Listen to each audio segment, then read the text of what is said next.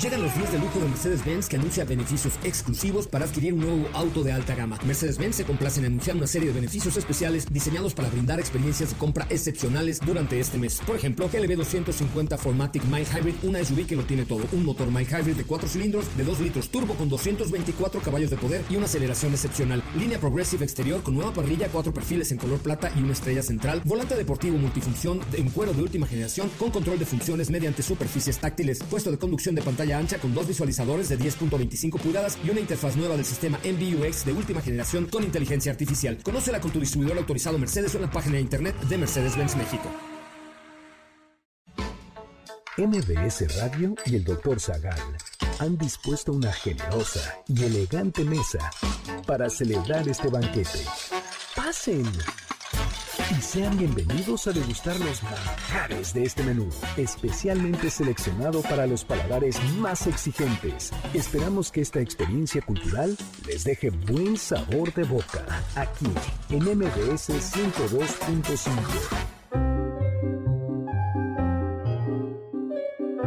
¿Los cómics son la nueva mitología? ¿Qué tienen en común Batman, Spider-Man y Superman? ¿Por qué la Mujer Maravilla usa un lazo de la verdad? ¿Qué personajes han hecho apariciones especiales en los cómics de Superman? ¿Cuáles son los orígenes del Joker?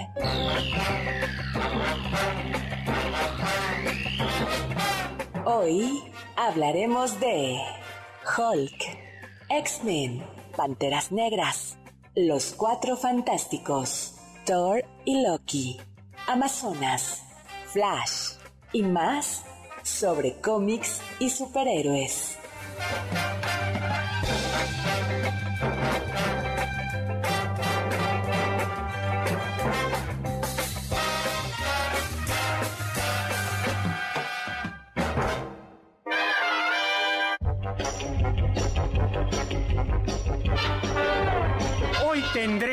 Un batibanquete y vamos a perseguir al rey Tut.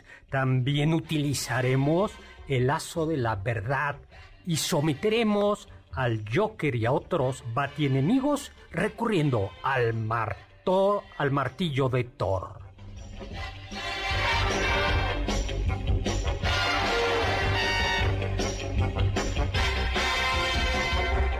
Hola, hola amigos y amigas, ¿qué tal? ¿Cómo están? Yo soy el Batidoctor Zagal y estamos desde la Baticabina transmitiendo en este Batibanquete que hemos titulado Superhéroes, cómics, mitología, historia, la nueva épica y me acompaña la poderosa y aguerrida Mujer Maravilla, la única Mujer Maravilla, la verdadera Mujer Maravilla, que es Carla Aguila. Hola, Carla. Chan, chan, chan. Hola, doctor. Ya estoy lista para salvar la tarde con un banquete increíble sobre superhéroes y cómics. Oye, iba a llegar Robin, pero no ha llegado. no ha llegado. el, chico, el chico maravilla Teníamos un invitado especial, tenemos eh, dos invitados especiales, tenemos un al, Chico Maravilla que nomás no ha llegado. O, quizás es el Chico Invisible, doctor. A lo mejor, bueno. y en cualquier momento nos sorprende ya, eh, aquí estoy. Eh, muy, y vamos a tener también como invitada al final de este, de este programa a mi amiga Julia Santibáñez, escritora, poeta, y escritora del libro El lado B de la cultura, codazos, descaro y adulterio en el México del siglo XX, que va a estar muy padre. Entonces vamos a dedicar tres mm, bloques de este Bati programa a hablar de héroes y luego hablaremos de la, de la, de la miseria, de, las miserias, de los chismes y balconearemos a los intelectuales del siglo XX. Buenísimo, doctor. Con la ayuda de nuestra querida Julia. Pues recuerden, estamos en vivo, 5166105, mi Twitter arroba hsegal, sagal con Z. Eh, Juan Manuel ya está aquí presente. Como siempre, Marco Antonio dice que Doctor Zagal sobre el fantástico mundo de los cómics y superhéroes, que le gusta mucho el tema. Eh, pues, pues estamos listos. Los cómics, las series, las películas, los videojuegos sobre superhéroes, yo creo que son el eje del mundo del entretenimiento ahora. Eh, son, vamos a decirlo de una manera escandalosa, la literatura épica del siglo XX y del siglo XXI y nos guste o no, creo que Marvel y DC escriben nuevas epopeyas que han desplazado, no del todo, pero sí que han desplazado a Ulises, a Aquiles, a Roldán, a Arturo, al rey Arturo y al Cid, ¿no? Eh, pero como todo éxito cultural y artístico, los cómics también visitan, tienen mitología detrás. Y la historia, eh, mitología e historia de alguna manera la reinterpretan, ¿no? Sí, quizás podríamos decir que, por ejemplo, Jung mencionaba que funcionamos de acuerdo con arquetipos, ¿no, doctor? Entonces, de alguna manera, el arquetipo del héroe, del villano, del amigo que va ayudando a este héroe, son, forman parte de la cultura y es por eso que pueden ser reinterpretados una y otra vez. Así es, ¿no? Yo creo que esos son los, son los, los superhéroes, son la, la épica, son los héroes que se han reinterpretado. Aunque como ustedes saben, mi verdadero superhéroe, además de Carla. Eh, eh, ella es superheroína, pero mi superhéroe es el santo y luego Blue Demon. Pero de eso hablaremos en otra ocasión. Pues entremos cuanto antes en materia. Oye, ¿teníamos por ahí algo que regalar? Sí, doctor, tenemos cinco pases dobles para la exposición inmersiva de Frida, que está en el Frontón México. Fechas abiertas para sábado o domingo, como ustedes prefieran. Cinco pases dobles, tienen que llamarnos al 56 5166 aquí en cabina y tienen que decirnos... Su superhéroe favorito. Superhéroe favorito, perfecto. Cinco pases dobles al 5166 ¿Cuál es su superhéroe favorito? Juega. Pues comencemos a hablar de Thor, de Marvel. Está inspirado evidentemente en la mitología nórdica. Thor era el dios del trueno, de la fuerza, era el hijo mayor de Odín eh, y era eh, de, Odín y de la diosa, tú sabes pronunciar, Forkin. Fjorkin, que era la personificación de la tierra. Y claro, el, alma, el arma representativa de Thor era el martillo, un martillo de guerra creado por los enanos. Recuerden que los enanos eh, eran grandes herreros. Y una de sus propiedades era que lo aventaba y nunca fallaba siempre daba en el golpe, ¿no? Y además algo que siempre es útil es que era el martillo se hacía chiquito, se hacía grandote. Así es. Eh, no, se hacía chiquito. Lo podía llevar como un llavero ahí de su Ferrari, lo llevaba colgando y si se lo querían robar, rápidamente lo tomaba y ahí estaba. Y también servía como para eh, lanzar truenos. Así es, y además algo muy útil también es que es como un boomerang, entonces no importa qué tan lejos lo lances, siempre va a regresar a su mano. Sí, relámpago, ¿no? Sí, siempre me hago, es, no, son rayos, ¿no? Para... Son rayos y creo que el relámpago es la luz. La luz. Y el rayo es la descarga eléctrica. Pero además tenía Thor en la mitología un cinturón. ¿Y qué hacía ese cinturón, Carlita? Ese cinturón, muy útil, que lo utilizan también muchas personas que se dedican a cargar cosas, pues le permitía exactamente eso, cargar su martillo. Y, Así que pueden decir que son como Thor, cada que utilicen esos cinturones. Y un par de guantes especiales, pero eso sí yo no encontré para qué servían los guantes. Quizás para que, no, le den una descarga, ¿no? Eran, aislantes. Bueno, y Thor eh, lo vemos como, y, en efecto ya alguna vez lo platicamos, el Thor de la mitología nórdica era un gran bebedor de cerveza. Así es. Me parece, doctor, que eso lo cuenta en el libro del Gabinete de Curiosidades que escribió junto con Pablo Alarcón. Exactamente, es el inventor de la turbochela.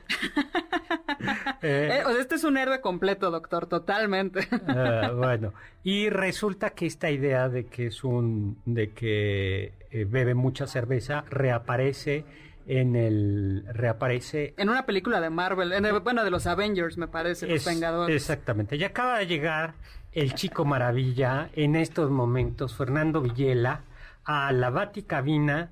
Eh, eh, hubiera, eh, pero por fortuna entre hemos mantenido entre mm, Carla y yo hemos mantenido a raya a los archienemigos. Otro personaje es Loki, que también de la mitología nórdica. A mí me cae gordo. Siempre me ha caído gordo. Hijo de los doctor? No sé, por antipático, mala onda, porque en realidad en la mitología nórdica es muy mala onda. Hijo de gigantes, es descrito como una deidad de la mentira, del fraude, del engaño, podríamos decir, yo creo que el santo patrón de algunos políticos. ¿no? ah, porque además se transforma, cambia de forma que quizás sea como cambio de partido, doctor, a eso se refiere. Eh, y no hay exactamente, no hay registro de veneración propiamente ni culto a Loki. En cambio, sí a los otros dioses nórdicos. A ver, entonces Fernando Bati en Bativillela. Tuvimos un problema con, la Baticueva. Con la Bati... Yo no abría la puerta. ¿Cómo estás, Fernando? Muy bien, gracias, doctor. Fernando Villela estudió, ¿cómo estás? estudió filosofía. Hola, hola, Fernando. Ella es profesor en la Universidad Panamericana. Así es. Muy bien. Fui de los de las víctimas del doctor Zagar. Pero luego estudiaste un máster, ¿no? Sí, pues es que... En administración. ¿Y es representante de la ultraderecha mexicana? No, no, no. Eh, perdón, es, del imperio, del, imperio americano. ah, eh, pero de eso hablamos, es representante del, de del anarco-neoliberalismo. Oye, pero a ver, entonces ya estamos. Loki claramente hay, eh, una referencia mitológica. Aunque hay una diferencia, porque el villano, o sea, el, del cómic sí es un villano, o sea, sí quiere conquistar el mundo y destruir. No, no, no. En cambio, el de la, el de la mitología es como tramposón ¿no? Ayuda a Thor en algunas historias, ¿no? O sea, hay una diferencia. O sea. no sé cómo llamarlo, rara. O sea, no es. O sea, el, el de. El del cómic no es exactamente como era el de la mitología. La mitología era más tramposo, ayuda a Thor en algunas historias. Es verdad, él provoca el Ragnarok que termina destruyendo el mundo, pero pues, también se mancharon con el castigo que le pusieron. O sea, uno de los peores castigos en la mitología tiene el pobre Loki a ver, ¿cuál es el de los peores castigos? Este, lo, en, lo encierran en una cueva, lo atan con las tripas de su hijo y le ponen una serpiente en la cabeza que le está tirando veneno. Sí, pero ¿qué había hecho antes? Mató a alguien. Pues, mató a una persona, o sea, tampoco es como que... Bueno, no, no. bueno, está mal, pero... pero, pero además por su culpa no había resucitado uno de los hijos de Odín, ¿te acuerdas? Sí, sí. O sea, no, era, era mala onda. Pero era, es peor el del cómic. Es peor el del cómic. Y el Ragnarok yo lo entiendo. O sea, yo entiendo que después de años así, pues yo... Bueno, oye, ¿y en los cómics dónde aparece Loki? A ver, así, a ver. Loki aparece en Marvel Comics. Ajá. Eh, es el villano más importante de Thor. Y Thor sale, Stan Lee lo crea, ¿no? Bueno, lo toma en la mitología ya del cómic, porque quiere un personaje como Superman para su empresa, pero, híjole, ¿dónde lo saco? Y dijo, va a sacar a Hércules y algo le dijo, no, ya es demasiada mitología griega, ¿no? Ya estaba la Mujer Maravilla, el Capitán Marvel, o sea, había como muchos griegos. Y pues se le ocurrió la mitología nórdica y de ahí este, surgió Thor y Loki en los cómics. Oye, y para ir rápido porque nos quedan pocos, que no, nos sobran superhéroes y nos falta tiempo. Eh, ¿Es cierto que Hulk de Marvel está inspirado en el extraño caso de Dr. Jekyll y de Mr. Hyde, de, Luis, sí. de Stevenson, ¿se acuerdan? Es un relato precioso, les recomiendo que lo lean el de. Si no lo han leído, leanlo. El Dr. Jekyll y Mr. Hyde. Yo soy en las noches Mr. Hyde. me, me tomo una sustancia y me transformo. ¿El vino, doctor? El vino. no, pero... Qué eh, duro. Ay, sí, unos traguitos de vino. No, vea... Eh, lean la novela, la novela es maravillosa. sí, es muy buena. Además tiene como que muchas capas de interpretación, y ¿no? Es Sirve para moral, eh, puede ser leída como super moralista. Claro, o, la otra cara, O lo otro, ¿no? Porque como la hipocresía de la moralidad. Exactamente, entonces vamos a liberar las pasiones mejor y no vivir en la hipocresía. Sí, porque Dr. Jekyll dice, mientras la Biblia me mantuvo en mi lugar, es, es esa perversidad de Mr. Hyde no salió.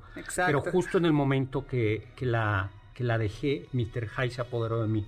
Pero la otra lectura es, eso pasa por reprimidos. Entonces, ¿qué pasó? A ver, la historia de Hulk. Hulk es un monstruo, Hulk es... Eh, es un científico, un científico, Robert eh, Banner, Bruce Banner, perdón, que está experimentando con rayos gamma, que es la energía más poderosa del universo, y al hacer una explosión nuclear, prueba, un amigo suyo se cruza, entonces él llega, lo salva y él recibe toda la explosión. Y eso desata en él, despierta una criatura que se llama The Hulk, que es un monstruo que tiene dos características. Todo lo quiere destruir y es el ser más poderoso de su tierra. O sea, no hay nadie que tenga su poder. Luego a lo largo de la historia. De hecho, ni con misiles nucleares. Ni con misiles, o sea, no hay modo de detenerlo. El único modo es tranquilizarlo.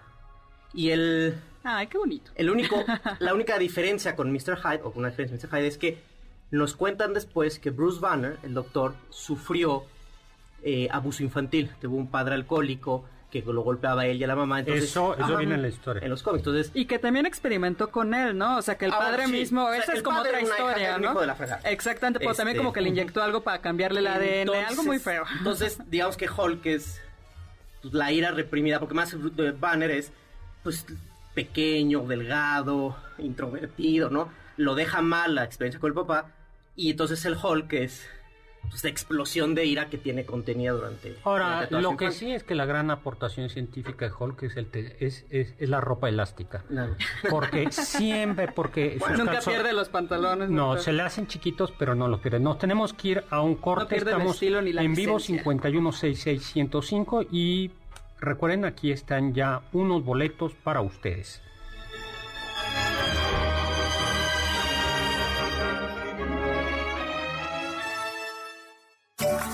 Del diccionario del doctor Zagal.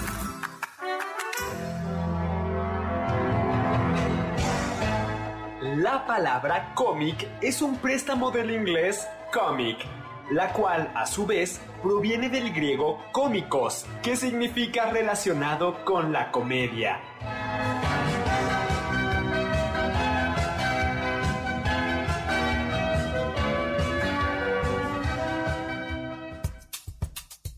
¿Quieres felicitar al chef por tan exquisito banquete? Llámale al 55 51 66 1025 en MBS 102.5. ¿Quieres contactar a los ayudantes del chef? Puedes escribirles en Twitter, arroba Carla Paola-AB, Pablo Alarcón, arroba Pablo Alar, Tapia, arroba Toy Tapia.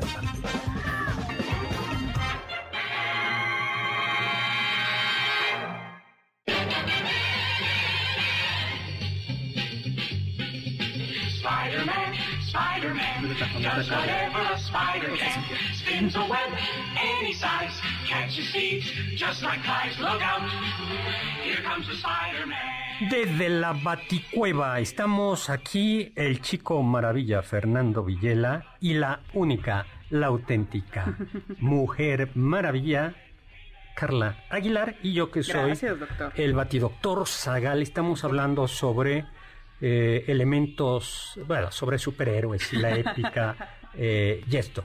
Eh, tenemos... Doctor, tenemos saludos, muchos saludos a Aida Rosas que nos está escuchando. Muchísimas gracias, Aida.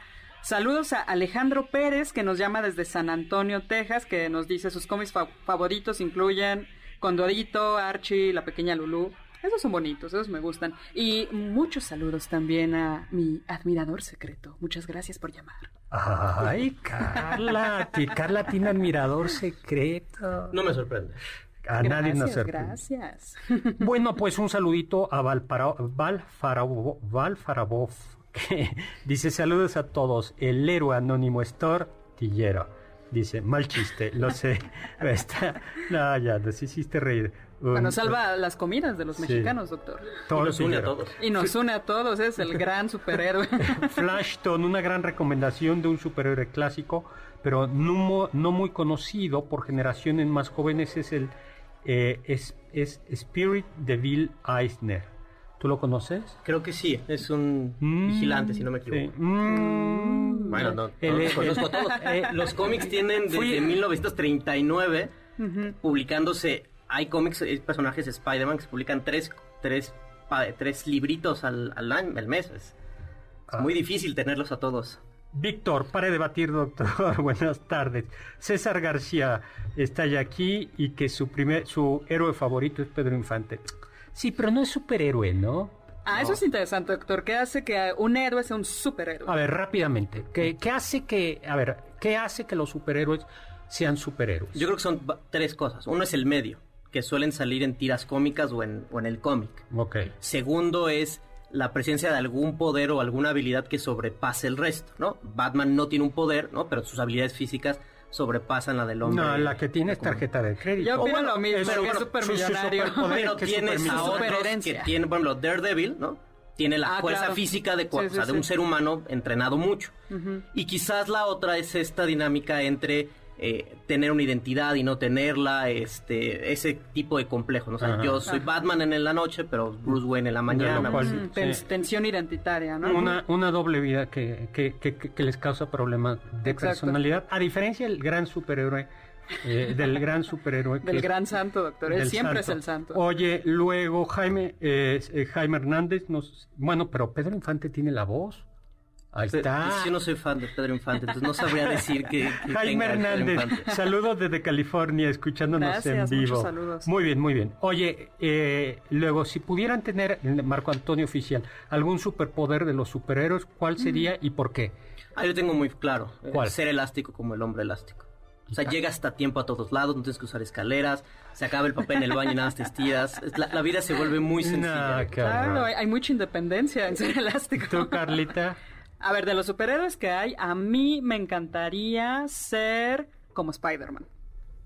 No. Me gustaría. Brincar. y- Sí, la paredes. telaraña, el sentido arácnido. No, yo prefiero algo decisivo que Superman. Superman. Ya. Perfecto. Pero podría con la carga moral, doctor, de saber que nada lo puede tener. Y a pesar de soportarse Sí, bien. porque me, no, porque me dedicaría a no portarme bien. Por eso ese es el problema No. con el poder de Superman. No, es decir, claro, el claro. problema con Superman soy tan poderoso ahora porque No, me, me, me dedicaría, por ejemplo, a comer todos los chocolates del mundo y cosas así. O sea, como no me voy a enfermar, no va a tener colesterol ni Y a disfrutar la fama, Ta- las ta- regalías ta- de... Tacos de ah, sí. carnitas, así con chicharrón. Uno esperar no leer la, Sí. la ética de Aristóteles en, en Atenas mientras vuelo, pero no. No, sí, o sea. y bueno, pues más eh, el reino perdido de la Atlántida, de donde viene Aquaman, está parcialmente retratado en El Critias, un diálogo de Platón, eh, donde la Atlántida era una ciudad próspera, rica en recursos. ¿Y qué decía Platón, Carlita, de la Atlántida? Pues estaba gobernada por la estirpe de, de los, de los hijos de Poseidón, ¿no? Pero con el paso del tiempo, su naturaleza divina de, de la descendencia fue perdiéndose, los gobernantes se volvieron arrogantes e injustos, y entonces esta injusticia fue lo que acabó Oye, con esa ciudad. y el pericalco, ¿no? Ah, claro, Pe- el perdón, oricalco. oricalco, oricalco. El pericalco, el pericalco. El oricalco que era este, este material en el que, en el que, que, conformaba unas columnas de la Atlántida donde estaban escritas las leyes divinas. de la Atlántida. Lamentablemente solo nos llegó un pedacito de, eh, del Critias y se hundió por castigo de los dioses. Así es, por corrupta. Bueno, puesta... La Ciudad de México se hunde unos cuantos centímetros pero, cada pero- año. pero yo creo que ci- Ciudad Próspera y ri- y rica No. recursos y, y una co- y, y así pues Una envidia de las demás ah, culturas y- no lo que y, y- y habitados por Entonces solo nos hundimos Y- y- por otras razones. Oye, pero sí tenemos superpoderes los chilangos. Resistimos muchas cosas, la A ver, lo, contaminación. lo dirán de contaminación. broma, pero manejar en la Ciudad de México y luego manejar en cualquier otro lado, sí tienes una habilidad especial. No, y comer es- algunos tacos Sí. afuera de ciertos lugares requieren superpoderes. Bueno, puesto así, platícanos de Aquaman. Aquaman Sí tiene que ver con la sí, Atlántida, Sí, tiene. De ¿no? hecho, Aquaman es el rey de la Atlántida. En los cómics, la Atlántida se hunde, pero con la tecnología que han desarrollado y con la evolución, ¿no? Pueden vivir abajo de O la- sea que al final los dioses no lograron No, o sea, castigar los la. Pero ellos están ahí y tienen miedo del mundo de, de- de la superficie, ¿no? Le tienen miedo, rencor. Y Aquaman es mitad atlante, mitad ser humano. Su madre es una reina de la Atlántida y su padre es un bostoniano, un cuate que pide un farm porque se enamoró de él. Estas historias son Ah, americanas. sí, la vi, sí, sí. claro, la vi, por Y supuesto, de la película. él es rey, ¿no? Y su función es traer armonía entre los dos reinos, entre el reino de la superficie y el reino de la Atlántida. Y de unas fechas para acá, al menos en Aquaman, Se ha vuelto una, claro, un- una metáfora ecologista. Es decir, los atlantes, además de despreciar a los, a los de la superficie por considerarnos salvajes y poco civilizados y baja tecnología, dicen, y además nos vienen a contaminar, traen sus submarinos, tiran petróleo. O sea, hay una tensión ahí entre, pues sí, una ¿Ustedes vieron esta serie de The Voice?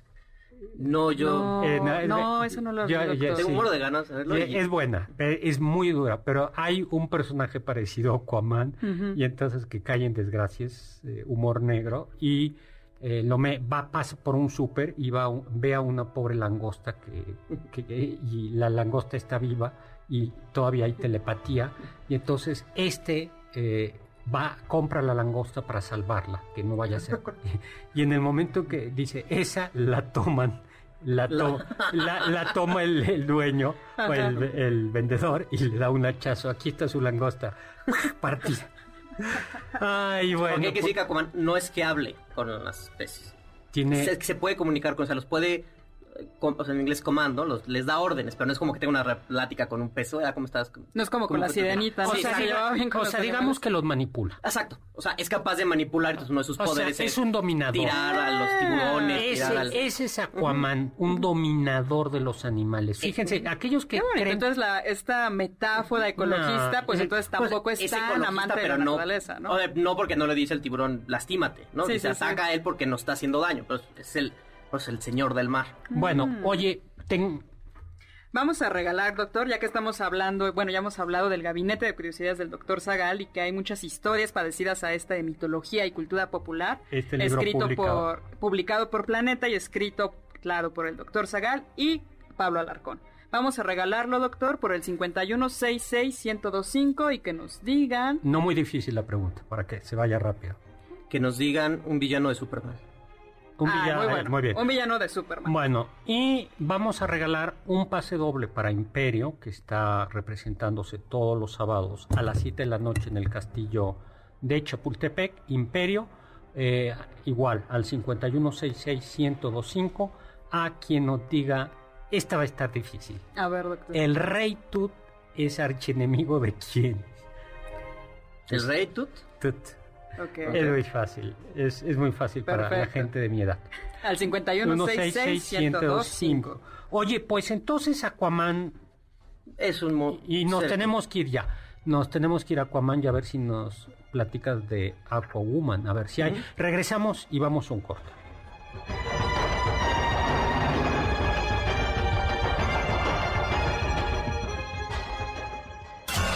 Los sabios dicen. O mueres siendo un héroe o vives lo suficiente para verte convertido en un villano. Harvey Dent, fiscal de distrito de Ciudad Gótica.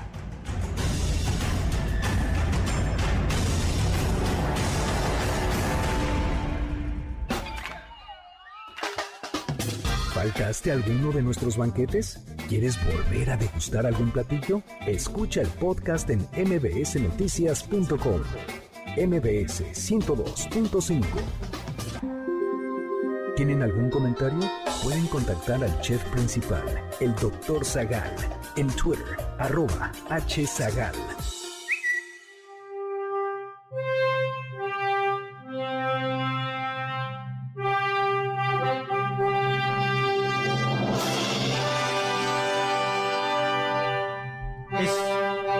Estamos de regreso. Aquí no hay kriptonita que nos detenga en este super banquete del doctor Zagal y de Carla Aguilar, acompañados en esta ocasión por Fernando Villela. 5166105, mi Twitter arroba H Zagal, Zagal con Z. Juan Manuel, este, ya sacó algo eh, eh, de, eh, de un personaje del Rey Tut. Luego que aparece en Lego. Eh, Eduardo Reyes para el banquete. eh, Aquaman para DC Comics. Namor en Marvel. Sí, de hecho Namor sale antes. Namor es de la compañía de Marvel el segundo o tercer personaje que sale. Chas. Y pelea en la Segunda Guerra Mundial porque detesta más a los alemanes que a los americanos, ¿no? Formaron, los superhéroes formaron parte del discurso De propaganda, de de hecho, Sí, propaganda ¿no? Pro Occidente contra los nazis. contra, contra, contra el eje, porque Contra también eje. van a pelear contra Japón. De hecho, unos meses antes de Pearl Harbor, un, un- un cómic de, de Capitán América detiene un ataque a Pearl Harbor por una potencia de Oriente. No se atreven a decir Japón, pues una potencia Oriente va a atacar Pearl Harbor y Y lo detiene. antes. de- Antes, unos meses antes de Pearl Harbor. Mira, esa es una joya. Se los voy a buscar. Juan, Ah. Juan José, el santo, el santo, es el único que logra que hacer que su auto rechine las llantas cuando frena sobre tierra o pasto. Bien, e- eso exactamente. Bien. No, bueno. Doctor, ya tenemos ganadores de los pases dobles de Frida. Muchas felicidades a José Hernández Cervantes, Alessandra Lambertini Estrada, Irene Espinosa Contreras, Jessica Adrián Romero Martínez, Ana Laura Rojas Echeverría. Echevarría. Pues muy bien. Los X-Men de Marvel. Pues son, yo hace tiempito publicó un artículo donde decía que era, eh, me parecía a mí una, que eran una metáfora de eh, las minorías, ¿no? De aquellos que por ser distintos son discriminados.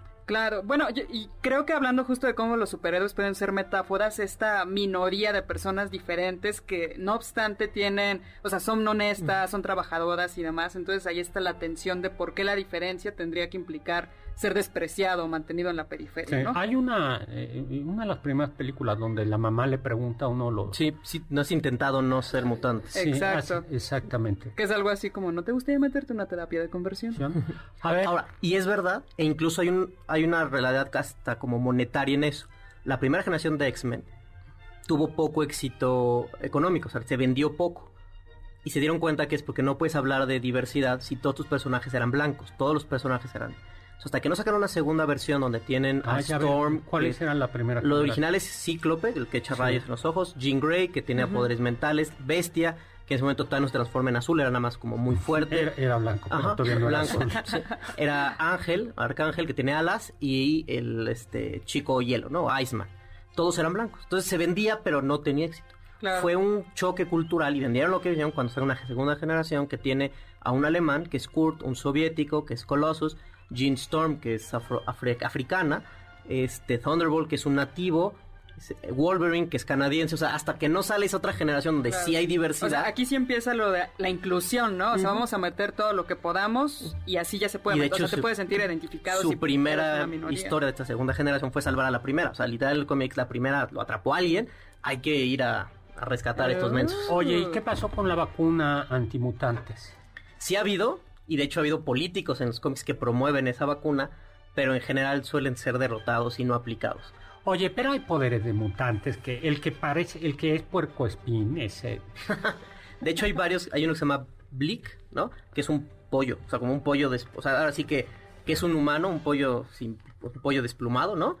Pues eso tiene pico y alas, o sea, no tiene ningún poder, de hecho es suficientemente feo y eso le genera problemas. Ay, pobre. Oye, Black Panther aparece por primera vez en julio de 1966, pero en 1955 eh, ya había comenzado el movimiento por los derechos civiles eh, de los afrodescendientes. Y gracias a la lucha de personajes como Martin Luther King y Malcolm, eh, pues se consiguió eh, suprimir las leyes de segregación, que eran una brutalidad, eran una... Estamos hablando que en pleno siglo XX, segunda mitad del siglo XX, lo, por el color de piel no podías orinar en el mismo lugar. Así O sea, tenías, o, no, o había hospitales que no, que no te atendían porque era para Por- blancos. Y Black Panther es el primer personaje eh, de, o sea, de origen africano, aunque no es el primer personaje de, eh, afroamericano. El primer afroamericano se llama Powerman. O sea, porque el primero es un Oh. personaje de África, este es el primer que es un personaje muy fuerte de Nueva York.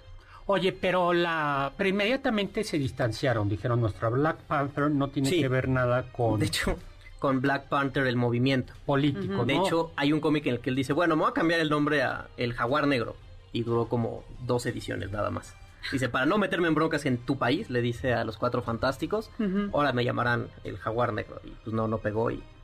Ay, pero vi ya la, la película reciente sí me gustó. Es muy buena. Es muy, muy Las- buena. Y además son elegantísimos. Sí se, Eso es viste- cierto. sí se visten muy bien, ¿no? Sí se, sí se visten muy bien. Eso es cierto, doctor. Tienen mucho estilo. Ya tenemos ganadores, doctor, del pase doble para Imperio. Felicidades a María de Los Ángeles Martínez Flores. Y Carla Sofía Naya Quiroz se lleva el libro del Gabinete de Curiosidades. Oye, les propongo algo y es que platiquemos, nos queda poquito tiempo. A ver, vamos viendo Diana Díaz a México. Batman sí tiene un superpoder adquisitivo. Claro, es lo que yo digo, ¿no? Sí, Eduardo Reyes, Calimán, claro. El superhéroe mexicano. Ese- ten- te- tendríamos que hacer otro programa sobre Ah, el- esto, doctor. El hombre del Tíbet, Calimán. Serenidad y paciencia, mi pequeño Solín. Tú podrías ser el pequeño Solín. Yo seré el pequeño Solín porque sí me hace serenidad y paciencia. Eso me hace te, falta. eh, eh, serenidad y paciencia. Calimán, nunca, nunca oyeron. Bueno, vamos viendo, eh, vamos viendo ¿Los super- chistosos? Los chistosos. A ver, déjenme ver si, este, la chica ardilla, ¿qué es eso? Pues nada más es, una, es un superhéroe que lo muerde una ardilla y recibe sus poderes. Pero lo que es interesante es que ha funcionado como burla. Y la chica ardilla, que será ridículo, ha derrotado a muchos de los principales villanos de su universo, ¿no? Es, Wow. es como una parodia de, de lo que es en los superhéroes. Eh, A mí hay uno que me gusta que se llama El genio del Jin. Y este es un superhéroe que si está muy borracho puede generar ondas sísmicas. Y la intensidad de estas ondas sísmicas es proporcional a qué tan borracho esté. Ese es peligroso en la universidad. yo conozco algunos genios del, eh, Sí. Uno que era muy bueno era el chico come materia. Su poder era poder comerlo todo. No, nada le sale, o sea, puede comer. Entonces, si estaba atrapado en una cárcel, podía comerse Los barrotes y salirse. o- si era, lo ponían a la mitad de una montaña, ¿no? En un derrumbe podía comer, salir, encontrar su salida comiendo. El niño de ¿Podría los... también comerse, por ejemplo, la basura tóxica del mar? Todo Ah, ese es un gran Ah. poder, entonces. Su- Suena interesante. Ese está bien. El niño de los colores, no. Ese nada más cambia de color, las cosas de colores. Ese está bueno eh, si quieres que alguien choque en un semáforo. Ahí le tiras. Ahora, lo que es interesante de todos es la chica, la chica ardilla no, pero el chico come, el que come lo que sea, el chico rebote que nada más se infla y rebota como pelota, el este, el que bueno, en cambia la los primaria, colores. si no había balón, me da Sí, como, pues bueno, vas. Todos son de un grupo que se llama la Legión de Superhéroes, que supone que los, los superhéroes en el año 3000. Entonces a mí siempre me llama la Mm. atención que, llegó un momento que les acabó las ideas. Por ejemplo, los superhéroes del futuro lejano. Y son una bola de, de burlas, ¿no? Hay, Claro. Buscan en YouTube este, los 10 personajes más ridículos, ¿no? Y la mayoría vienen de ahí. De hecho, hay uno... ¿Y quién los ve? O sea, Nadie, o sea, ya la, la serie se descontinuó. Después de los 80 se descontinuó. Pero hay el peor de todos, no recuerdo el nombre, es un cuate que su poder es poder zafarse el brazo como si fuera un juguete de acción y usar el brazo como arma. Madame Fatal, Madame Fatal de DC. Es el primer superhéroe transvestido. Su verdadero nombre es Richard Stanton. ¿No? Y trabaja en Wall Street y se mete en problemas con un jefe de una banda de extorsionistas. Y esta banda secuestra a su hija y para intentar rescatarla, Stanton Se disfraza de una indefensa anciana. Está bien, ¿no? Es un buen plan. Suena bastante bien, doctor. Oye, eh, no, yo digo, estaba buscando lo de Calimán. A ver si por ahí encontramos algo de, de Calimán, el hombre de... eh, bueno, a ver, mejor dejamos superhéroes mexicanos para otro momento. Para otro Aunque momento. Calimán es el hombre del Tíbet. ¿Cuál es el contexto entonces en que surgen los superhéroes? Los superhéroes surgen en los años 30, a finales de los 30, en un ambiente de... Se acaba la, la Primera Guerra Mundial, crisis económica, alzamiento de, del fascismo ¿no? en Europa, mucha migración de judíos hacia Estados Unidos y otros lados del mundo. De hecho, los escritores de Superman son de origen judío ambos, ¿no? Este, y, y, también en un ambiente de incremento en, la, en, el- en los crímenes en las ciudades. Y entonces surge, los dos primeros que surgen son Batman y Superman y Batman en ese orden, que son un reflejo o un intento de traer orden o, o de traer control a este mundo que se está viviendo. Entonces, las primeras historias de Superman, Superman es un héroe de izquierda. Va y detiene armas de Estados Unidos que van a dar una dictadura en Sudamérica. Detiene a los estafadores del petróleo. ¿De Eh, verdad? sí. Ese del petróleo es muy divertido. Y luego se echó a perder. Y, Y se- luego, y- luego y empieza se la guerra y lo, tienen que hacer este propaganda. Pero la del petróleo, déjenme se lo cuento rapidísimo. Se entera que hay unos que están vendiendo acciones de un, de un pozo que no funciona. Entonces están haciendo una estafa. Va Superman al pozo y con su superpoder en un día hace que salga mucho dinero. Va mucho petróleo, entonces está haciendo muy rico. Los estafadores vuelven a comprar todas las acciones ahora con mayor precio y dicen ahora sí no va a ser dinero. Y al día siguiente va y les destruye todo. Un poco, no estés engañando a la gente. Es una gran historia. Debe ser de la tercera segunda historia de, de Superman. Y Batman surge como el miedo al crimen, o sea, porque Batman originalmente se dedicaba a combatir criminales en la calle, gángster y asesinos. Era un y- vigilante. Era un vigilante. De hecho, todavía lo es, pero últimamente ya le han puesto otras cosas. Pero sí, Batman originalmente, pues era eso, ¿no? Porque en contra de las, de las mafias de Al Capone y eso que en ese momento, pues...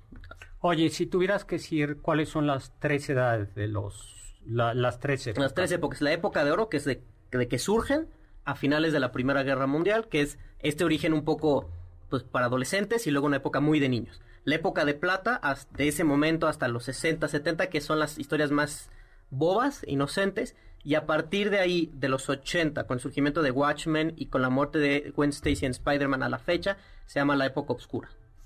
Pero Watchmen es súper oscura. Watchmen, pero es el gran cómic. O sea, se considera el, el mejor cómic escrito. Doctor Manhattan. Doctor Manhattan y bueno, el comediante, todos ellos son, este, cosa más, desconstrucciones, esa palabra que les gusta tanto a ustedes los académicos, de los superhéroes originales. Ya no son héroes. ¿No? Son Ya- antihéroes. Y sacan una frase, no sé si es de Platón o de quién, de, "Qui- ¿quién cuida a los vigilantes? Quis custodian, quid son custodias. ¿Quién custodia a los...? O sea, ¿quién revisa que los, los héroes los- no se pasen de lanzas? Claro. Eso es muy importante. A ver, vuelve a repetir esa frase. ¿Quién cuida a los guardianes? O, o quién vigila a los vigilantes? ¿Quién evita que el vigilante pues, no se vuelva un, Exactamente. este, Hay que tener mucho cuidado por eso con la concentración de poder en un superhéroe. Sí, exacto. Nos tenemos que ir. Vamos a un corte y vamos a hablar con Julia Santibáñez de su libro El lado B de la cultura.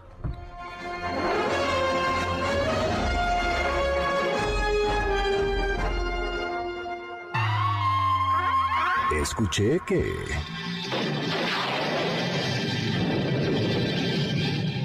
En el cómic número 21 de Los Cuatro Fantásticos, publicado en diciembre de 1963, los superhéroes se enfrentan al villano conocido como el Odiador.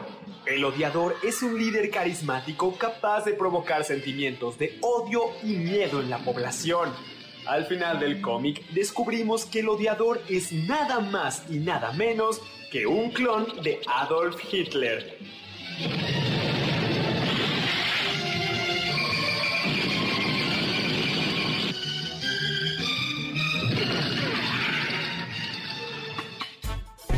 Contacto con nosotros en nuestra página de Facebook, Doctor Zagal. Ya volvemos a este banquete después de un ligero entremés comercial.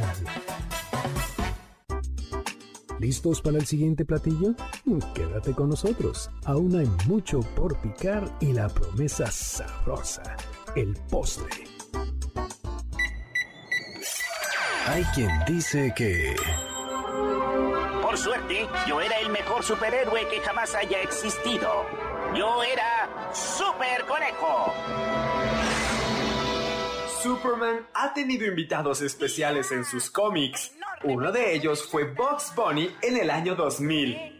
Otra aparición especial fue la del conejo Nesquik en 1987. ¿Se imaginan a cierto osito panadero combatiendo a los malhechores junto al hombre de acero? Se vale soñar. También soy super ágil. Y super fotogénico.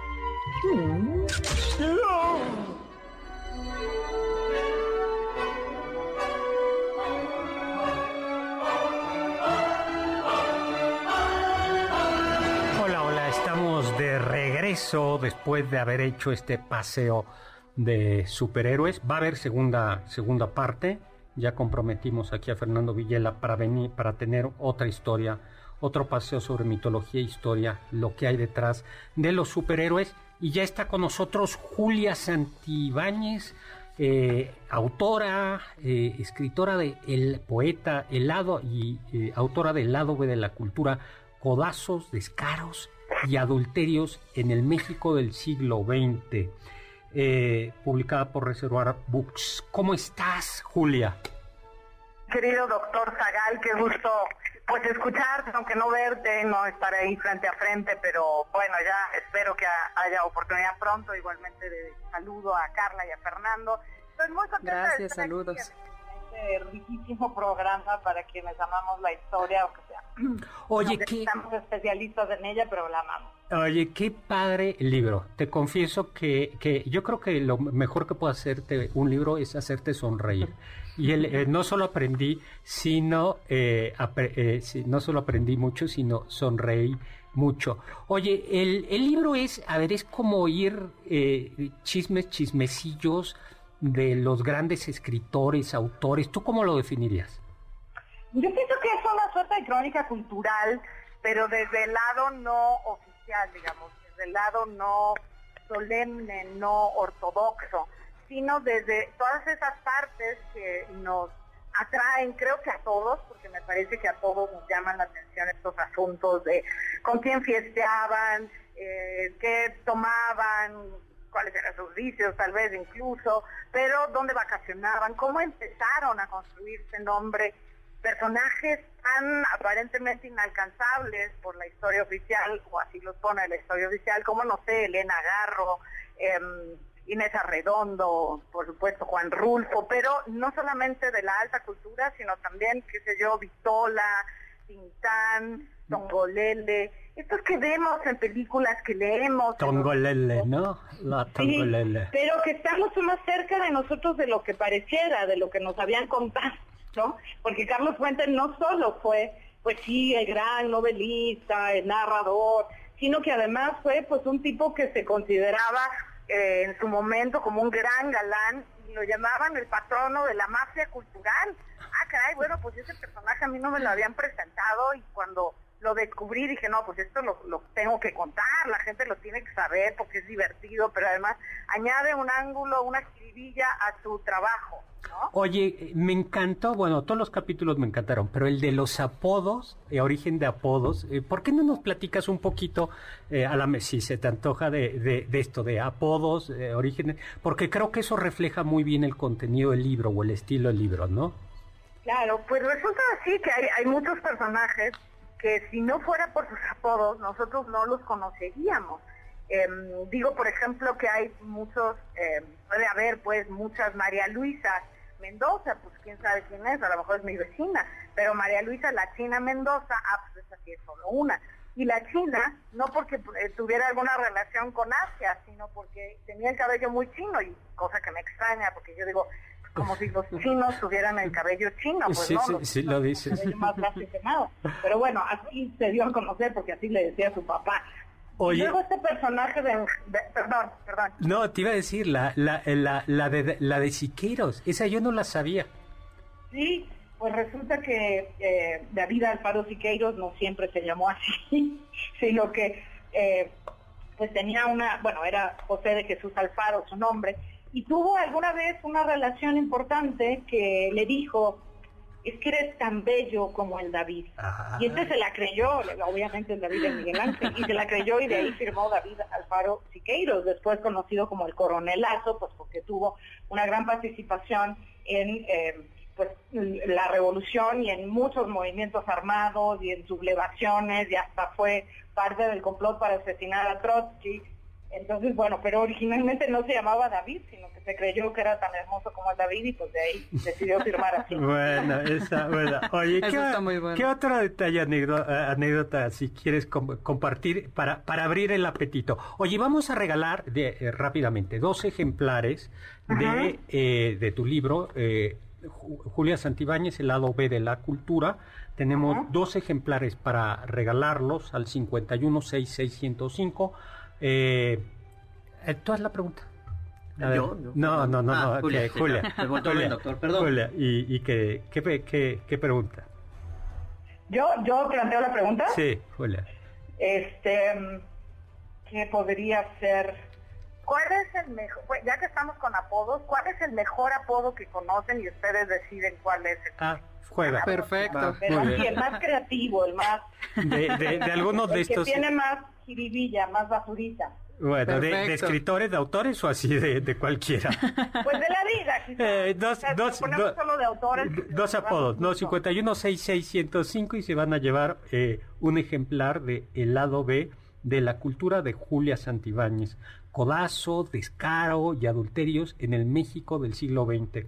Oye, codazos o descaros o adulterios, a ver, platícanos algunos codazos, descaros o adulterios. más. Pues, fíjate que uno que me gusta mucho y que cuento en el libro, en el capítulo que, que está, eh, que se, se centra sobre las dedicatorias del libro. Hugo Iriar fue un, un escritor importante y eh, le gustaba mucho hablar de las dedicatorias del libro, justamente, y entonces menciona esta que eh, pues creo que es interesante. A mi buen amigo, el señor licenciado Miguel González Avelar, espejo de orgiastas, por la inolvidable noche de desenfreno que el 3 de octubre de 1979 pasamos en el burdel de la Quebrantagüez. Si te ponen una dedicatoria así con tu nombre ya no tienes nada que decir. O sea, No. es que era una broma, yo te juro, mi amor, es que, es que de veras, no, yo, o sea, yo no sé de qué me está hablando, yo ni siquiera lo conozco. Pues ya con una dedicatoria así te pasó a partir, ¿no? Ay, esa, esa, e- esa noche que no llegaste porque tenían mucho trabajo en la Exacto. oficina.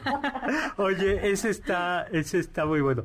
Codazos, a ver, así como intelectual Gandaya, escritor Gandaya, Pues creo que no había, no ha Sí. habido uno más gandallita que el grande, porque eso no estaba para que fuera realmente brillante, Salvador Novo. Eh, él era muy amigo de eh, Javier Sí. Villaurrutia, ambos quizá de los más grandes, en mi parecer, los dos más grandes del grupo de contemporáneos. Y resulta que Villaurrutia pues era, era muy tímido, era muy inseguro y estaba muy traumado siempre porque la cara la tenía, la piel de la cara del rostro la tenía muy cacariza de muchos eh, eh, cicatrices de viruela de su infancia. Y Salvador Lobo que le ponía apodos a todo y a todo el que se se le topaba, ¿no? En la calle, le decía en vez de Villaurrutia, Cacarrutia. Claro, y ese era su buen amigo. Y luego está, pues, eh, cuando se, se enojó con eh, Luis Espota, tenían ahí una Ay, sí. diferencia importante porque Novo era homosexual, era gay, no lo ocultó nunca, al contrario, un poco se pavoneaba. No, Y pues hasta Luis tiene un Espota libro que habla sobre él, eso. ¿Perdón? Que hasta tiene un libro que nos cuenta toda su vida, La Estatua de Sal. Exactamente. Sí, lo llevó como bandera por delante, ¿no? Exacto. Y entonces, bueno, pues en algún punto Luis Espota se burla de él y Novo pues le contesta con, con esa pluma suya que no tenía piedad alguna, le escribe estas líneas. Este grafococo tierno tiene por signo fatal en el apellido paterno la profesión maternal. El apellido paterno era Pota. Bueno, pues nomás cambiemos de un par de letras. Claro. Ya no tuvo nada que contestar Luis Esposa, se cayó y no volvió a esa arena de box porque dijo, no, aquí ya... no, bueno, era. Eh, Pero ahora sus amigos también le pusieron un super apodo, ¿no? A Salvador, a Salvador Novo también se la regresaron, Y ¿no? bueno, le decían nargador sobo. Porque Como era sería gay, pues entonces se decía que le gustaba sobarle mucho las nalguitas a los jovencitos del colegio militar. Bueno, oye, se nos acabó el tiempo, queridísima Julia, pero de verdad que eh, aquí está este gran texto, un texto que es muy serio y muy divertido al mismo tiempo. El lado B de la cultura, codazos, descaro y adulterio en el México del siglo XX de Julia Santibáñez. Muchísimas gracias, Julia. eh, y muchísimas gracias por, por estar, a ver si nos vemos pronto otra vez, volvemos a platicar. Muchísimas gracias en cabina a Carla Aguilar y Fernando Villela. Eh, gracias Carmen Cruz, Larios y Héctor Tapia en cápsulas, Luis Morán en controles, producción Juan Carlos Castillo. Los dejo con el siguiente progra- programa, Balones al aire con Eduardo Chabot y todo su equipo. Y como siempre, con Immanuel Kant que nos dijo, Sapere aude, atrévete a saber.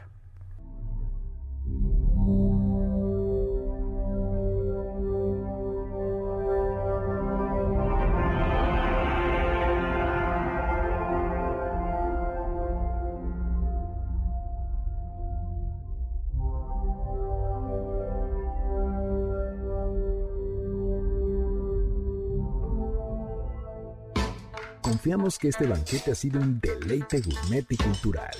Gracias por escucharnos y nos esperamos el próximo sábado con una deliciosa receta que seguro será de su agrado. MBS 102.5